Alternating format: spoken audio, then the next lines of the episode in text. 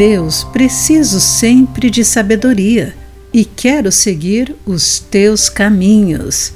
Por favor, mostra-me por onde devo ir.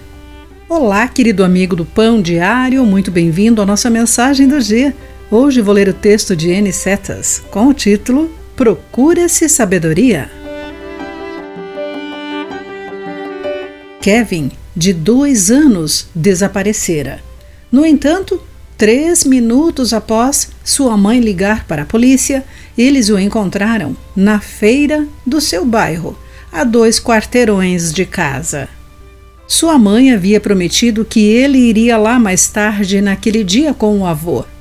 Mas Kevin dirigiu seu trator de brinquedo até o local e o estacionou perto do seu brinquedo favorito.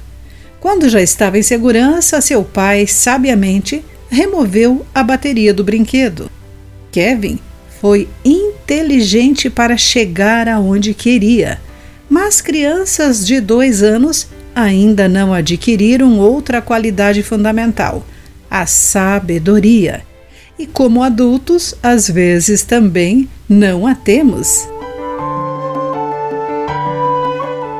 Salomão, nomeado rei por seu pai Davi, admitiu que se sentia como criança, de acordo com 1 Reis capítulo 2.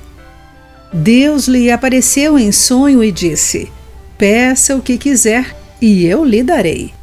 Ele respondeu: Sou como uma criança pequena que não sabe o que fazer.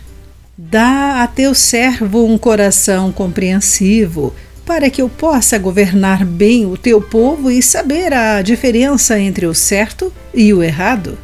Deus concedeu a Salomão conhecimento tão vasto quanto a areia na beira do mar onde podemos obter a sabedoria que precisamos.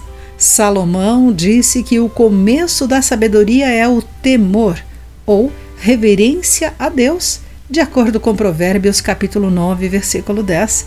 Assim podemos começar pedindo a ele que nos ensine sobre si mesmo e nos dê sabedoria além da nossa. Querido amigo, em que áreas você precisa da sabedoria de Deus? O que pode tornar o seu coração dócil? Pense nisso. Aqui foi Clarice Fogaça com a mensagem do dia.